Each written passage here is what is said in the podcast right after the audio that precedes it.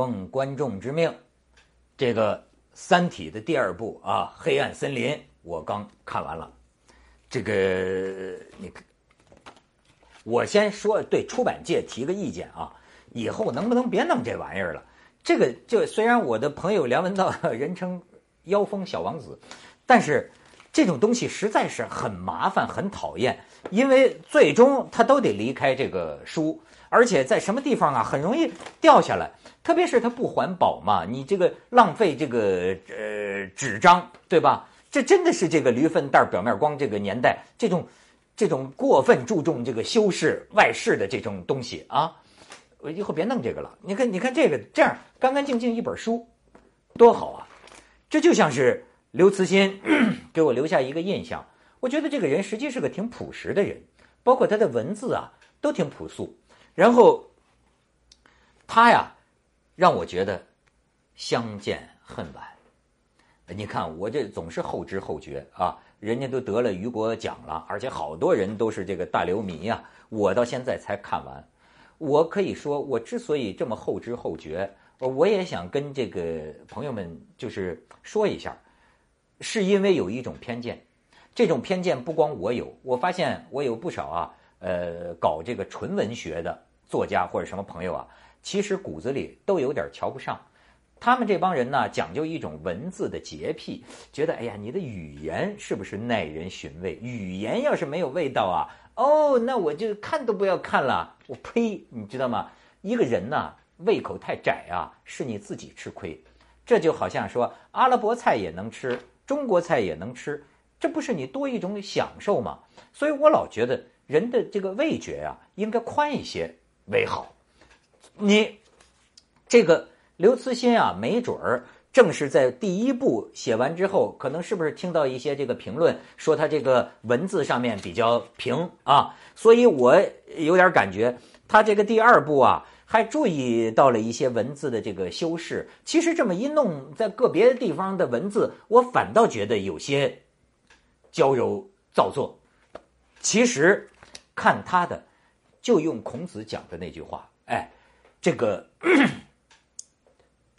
辞达而已矣，得意而忘言，就是意思到了就行了，不在这些文字，文从字顺。因为我真正感兴趣的是他这本书里的思想、所思所想。我看完了这个刘慈欣的《三体》啊，不怕你笑我浅薄，我觉得他是一个思想家。一个自由思想家，你可以说幻想家等于思想家吗？哎，他这个里头啊，你看有文革，有这个我们今天的人类的这些现实啊，有政治、经济、战争，我们今天的这个环保危机，我们今天的这个种种的心理、历史，他有。但是呢，他从这个地方啊，开出了另一个科幻的世界。啊，这个遥远的外星文明，距离我们很远的这个三体文明啊，这个三体文明啊，我们这个地球人啊，不知所以，还冲人发信号，哎哎哎，逗贫呢？哎，你哪知道，在人家那儿，人家看你，可能发现了你想法，就是先殖民了你。你在他们眼里可能是虫子，你所谓他根本不是善良，善良和呃恶。邪恶，这是地球上的道德观。你怎么知道外星人是什么道德啊？就像他这书里留下的一句名言呢：“灭了你啊，与你无关。”对他们来讲，那就是找到一个新的生存的地方。哎，他们那边资源枯竭了，过不下去了，到你们这儿是个新的殖民地。咣咣咣咣咣，三体文明，哎，发现了你之后，三体舰队就在向你开来啊！那。多少年、几个世纪之后就要到达地球，于是地球人这个时候该怎么办？面对这个威胁，出现了种种思潮啊，失败主义情绪、胜利主义情绪，甚至你看它里边还出现了一种叫思想钢印，用科技的办法在你的头脑里啊、脑神经里打下一个钢印，让你能够有坚定的这个信念啊。然后人类有种种的这个应对，比如说。调动全部的这个资源，发展太空舰队、太空防御，但是这样呢，很快人类进入了一个大低谷的时代。为什么？钱都花去搞国防了，球房吧，地球球房了，生活质量大幅度降低啊！啊，这人类经历了一重这个低谷，然后呢，又重新调整啊，进入了一个乐观主义时期，觉得我们啊现在的技术无坚不摧啊，打败这个三体文明根本不成问题，浩浩荡荡的太空舰队建立了起来。哎，你说他这个里边的很多种想法，然后好，这个太空呃三体文明的舰队还没来呢，人家头先是先发射出来一个。一个那个探测器，这个探测器啊，像个水滴一样。哎呀，这个人类的太空舰队信心满满，一列二列排的整整齐齐，咵都争功啊，要去捕获这个探测器。结果发现这个探测器啊，哎呦，漂亮的光滑的表面，像镜面一样光滑，它像一个水滴。哎，甚至于让人类产生了怜爱。让人类觉得亲切和温暖，觉得我们可以和三体文明哎呃亲密的相处。然后呢，你把这个水滴啊放大多少倍，放大多少万倍，放大十万倍，你发现它还是光洁如镜，它不会表面变得粗糙。哎，科学家觉得这是什么情况？这只有说啊。恨不能就说所有最微小的原子核啊，没有距离的紧密的聚在一起，像什么中子星啊那种密度紧密的聚在一起，你才可能有啊表面这样的光滑，放大多少倍它都是这样的光滑。而这样一个一滴水啊，它的质量会大到什么程度？它的质量会大到你一撒手，它能把地球给滴穿了。可是呢，当时探测器抓起它来，好像它又没有什么质量，没有什么重量。正在这个地球人在这儿哎，狐疑不决的时候，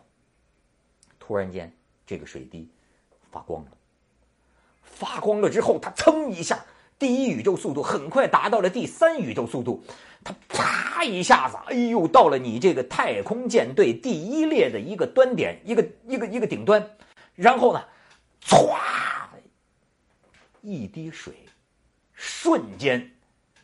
滴穿了所有的。人类的太空战舰，而且滴穿的位置都是你那个核聚变燃料舱，准确的是这个位置，歘一下穿透了几十几十艘太空战舰被穿透的被这这滴水穿透的地方开始发红，然后爆炸，整个宇宙就充满了人类这支几个世纪打造起来的太空舰队的这个金属岩浆，然后这滴水呀擦到金点。你想，第三宇宙速度以这样的高速，它能不可思议的不减速，啪锐角转角，又待到了这个第二列太空战舰的一端，唰一下子，第二列太空舰队所有的核聚变燃料舱的位置被啪一下逐一击穿，然后通红、燃烧、爆炸，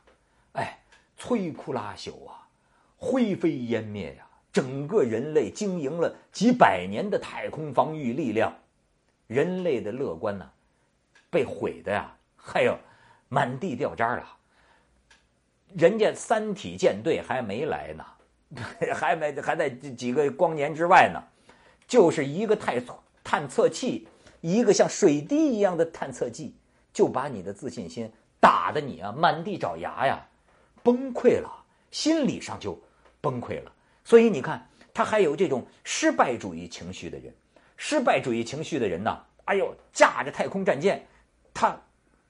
逃离，甚至还有一种人有特殊使命的一个人，他提出了一个理论，就是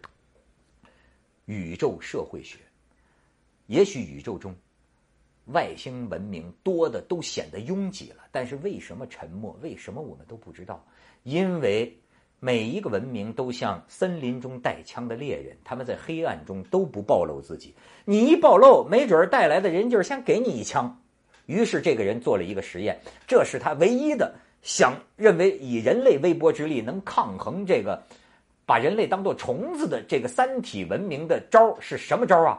借助潜伏着的更先进的外星文明。于是呢，他通过太阳，太阳是一个放大放大天线。通过太阳向宇宙发射一个信号，什么信号？他随便找了一个宇宙的深处一个恒星的一个位置，哎，发射出去之后，结果多年之后，他得到了验证。有人告诉他，观测到那个恒星被一种不可知的力量骤然毁灭了。哎，你可能觉得这个都是幻想，但是我觉得啊，刘慈欣一定很快乐。你看着他呀，这个木木讷讷啊，一个人呐，陶醉在一个自自圆其说的自己的这么一个幻想世界里，这种思想的快乐呀。其实，我觉得在咱们今天这个社会啊，已经大面积的失落了。我可以举一个例子，你看这个佛经啊，《大藏经》，哎，你可以不相信佛教，你可以说那都是幻想，但是你有没有想过，加上大乘佛教，这么一部《大藏经》啊，假如说是一个人脑子里想出来的，那么这个人的思想能力。太惊人了，就是你想这个大乘呃佛教，哎，过此十万亿佛土，这离这儿，哎，宇宙中有无数个佛土世界，哎，离我们这儿十万亿佛土之外，哎，那边有佛，名叫叫极乐世界，阿弥陀佛，在那儿的人呢，没有女人，人都是从莲花当中化生的，哎，然后像这样的世界，在宇宙当中是千千万万。哎呦，然后就是在最小的你的一个指甲缝里，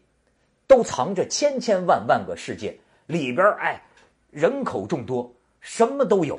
然后这个这个世界啊，什么这个金砖铺地啊，这个树啊，自然的，你一经过它就会发出音乐的声音。然后还有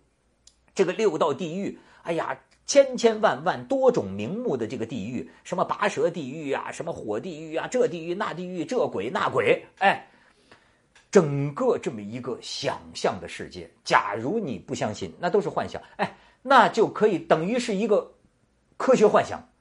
这种科学幻想，它建构的这样的一个世界之复杂之浩瀚，